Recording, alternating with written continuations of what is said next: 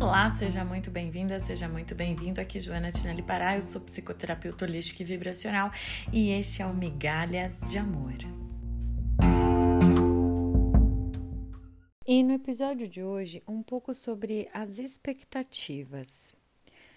Porque, gente, quando a gente está falando de um relacionamento abusivo, quando a gente está falando de pessoas abusivas, a gente tem que sempre lembrar que essas pessoas vão criar expectativas e vão fazer com que você crie muitas expectativas a respeito desse relacionamento.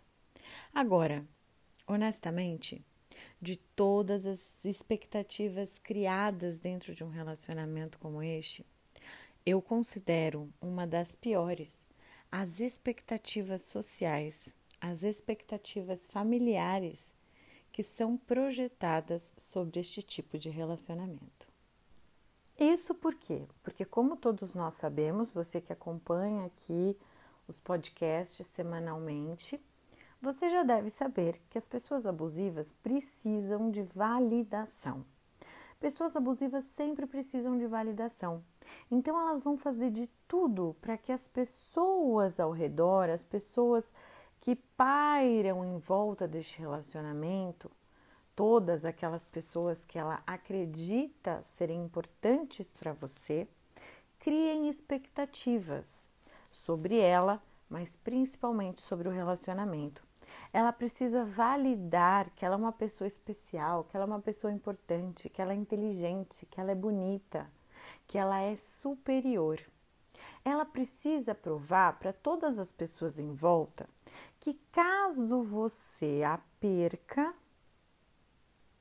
caso vocês terminem esse relacionamento, você será considerada, você será considerado um imenso fracasso. Então, a pessoa ela vai criando uma projeção de futuro na cabeça daqueles familiares mais próximos, né? Na cabeça até de uma roda social que você frequenta, podem ser seus amigos, suas amigas, pode ser até no seu trabalho. Ela vai criando uma, uma aura sobre esse relacionamento de que é um relacionamento promissor, né? De que ela tem boas intenções, ela ou ele, tanto faz, tem boas intenções com você. É, então eles começam a criar uma coisa que a gente chama de future faking, né? Que é uma ideia de futuro falsa, Assim como eles têm o falso self, eles também criam ideias de futuro falsas.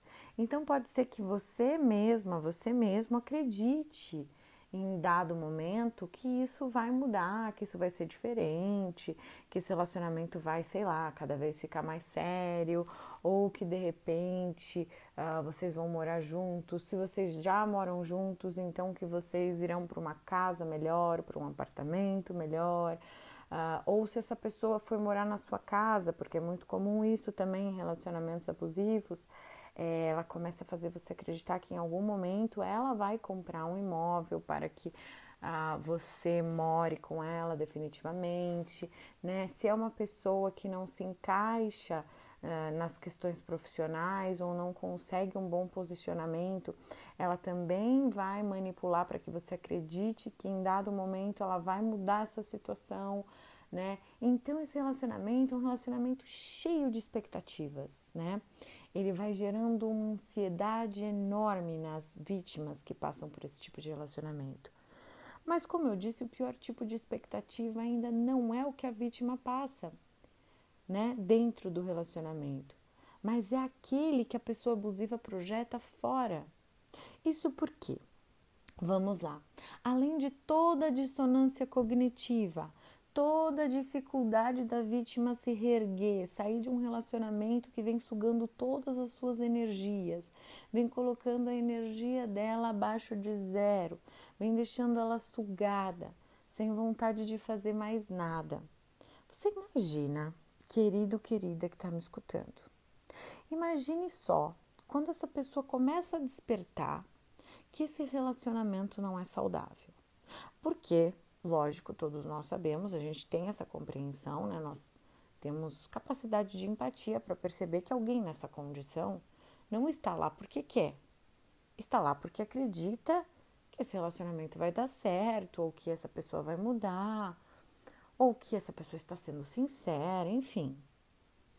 Então a pessoa em dado momento começa a perceber: opa, acho que realmente eu estou passando de todos os meus limites. Acho que eu estou permitindo me colocar num lugar que eu não mereço. No momento que essa pessoa que está sendo abusada, ela, ela se percebe, ela percebe isso, e nós temos, gente, muitas necessidades, né, para nos deixar levar pelo abuso, né? Todos nós precisamos de carinho, todos nós precisamos de afetividade, uh, todos nós precisamos de atenção, todos nós, em certo grau, também precisamos de validação. Então, o dependente emocional ele cai num relacionamento abusivo pela própria necessidade dele, né? Mas isso não o torna culpado disso, né? Então, voltando, a pessoa está despertando. E aí, com todas as pessoas que ela vai falar, porque tem pessoas que não falam, que se calam, que ficam silenciosas e que guardam para si, Infelizmente, não são todas as pessoas que fazem terapia, então elas não falam com ninguém. Mas quando falam, quando elas criam coragem de contar para alguém, para um amigo próximo, para uma amiga próxima, um irmão, uma irmã, um primo, uma prima, alguém, alguém em quem ela confia, uma tia, um tio, mãe, pai, enfim.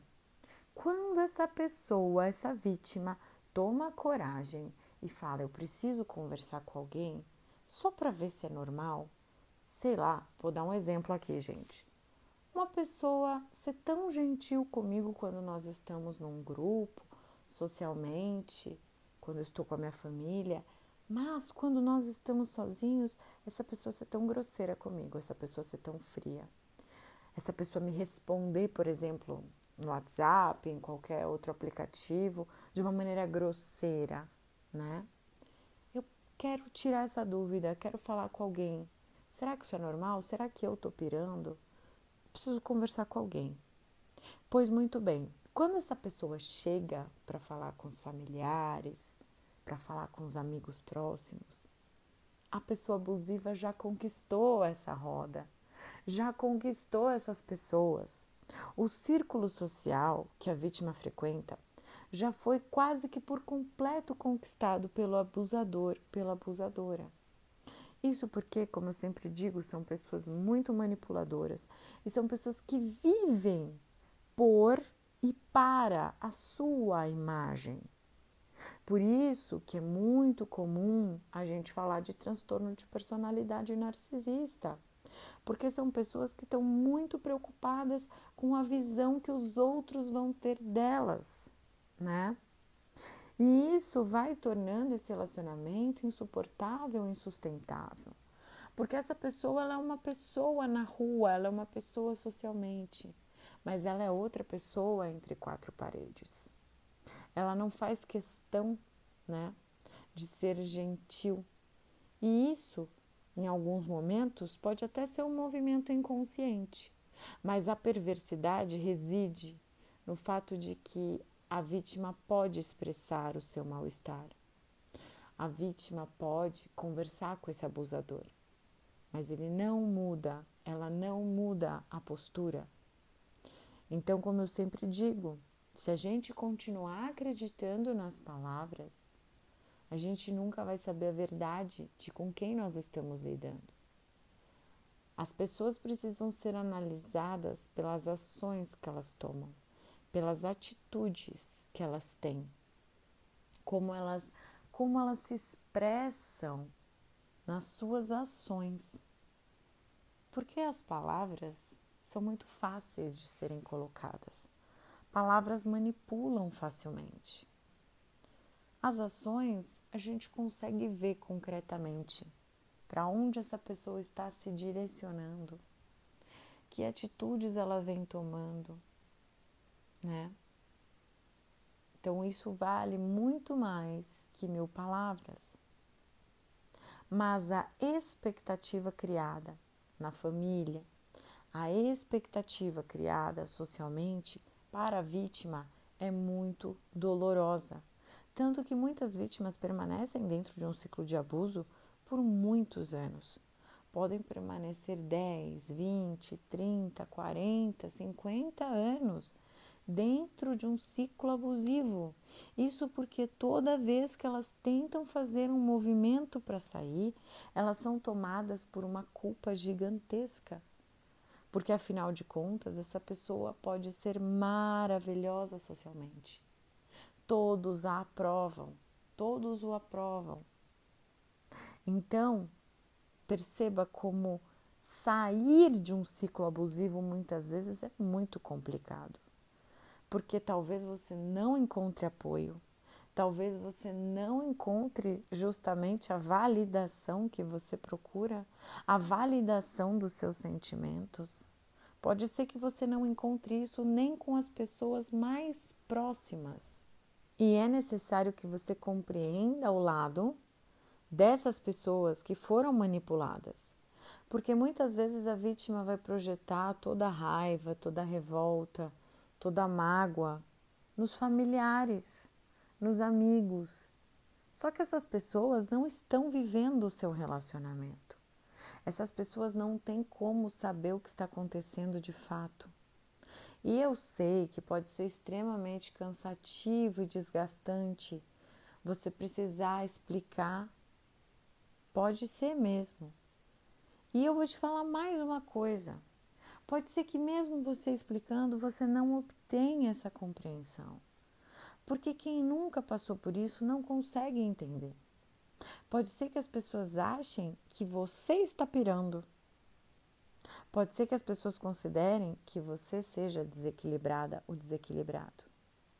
Pois é, gente. Isso tudo por quê? Porque nós não podemos esquecer que a dependência emocional também traz traços obsessivos. Então, facilmente você fica num polo de descrédito para quem não conhece, para quem não é técnico no assunto, não sabe lidar. As pessoas não são obrigadas a entender exatamente como funciona o abuso emocional. E explicar pode não ser fácil. Por isso que eu peço tanto para você compartilhar esses áudios, porque além de ajudar possíveis vítimas que estejam passando por isso agora, nesse momento, ou que tenham passado no passado, você também pode ajudar aquelas pessoas próximas a compreender exatamente o que está acontecendo.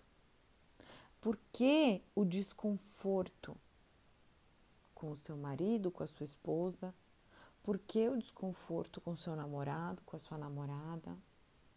Que é alguém tão querido, tão querida, tão gentil com todos. Mas de repente, com você, essa pessoa se transformou. Infelizmente, com você, essa pessoa deixou a máscara cair. Não é verdade? Não devemos aceitar nenhum tipo de abuso emocional independente de quem você seja, de qual seja a sua condição física, mental, profissional, financeira, não interessa.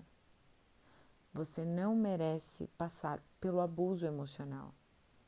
Você não precisa se permitir passar por isso. Existem milhares de pessoas que vão gostar de você de verdade, genuinamente que não vão querer ficar te manipulando só para se sentir superiores. Pessoas mais seguras, pessoas que tenham amor próprio, porque só é possível amar quando se tem amor próprio. E você precisa cuidar da sua dependência emocional, porque esse é um vício. Você se viciou em uma pessoa e é possível curar é possível sair da onde você está. É possível retomar as rédeas da sua vida. Eu agradeço muito por você ter escutado esse áudio até aqui. Eu espero que ele tenha contribuído com você. Por isso eu peço que você deixe seu like, inscreva-se aqui no canal, ative as notificações, compartilhe esse áudio com seus amigos. Você pode ser um agente de transformação enviando esse áudio para alguém hoje. Você pode ajudar a mudar a vida de alguém, a libertar uma pessoa.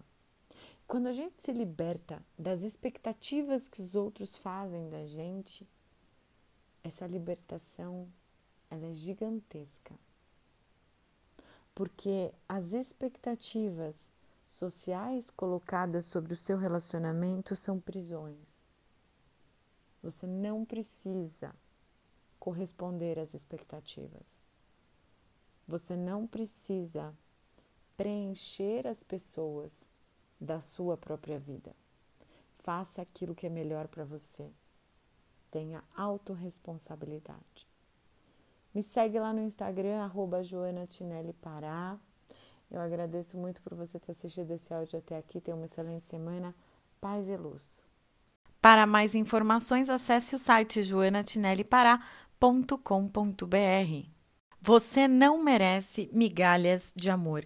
Vamos sair da mendicância, vamos sair da dependência emocional. Resgate agora o seu amor por você.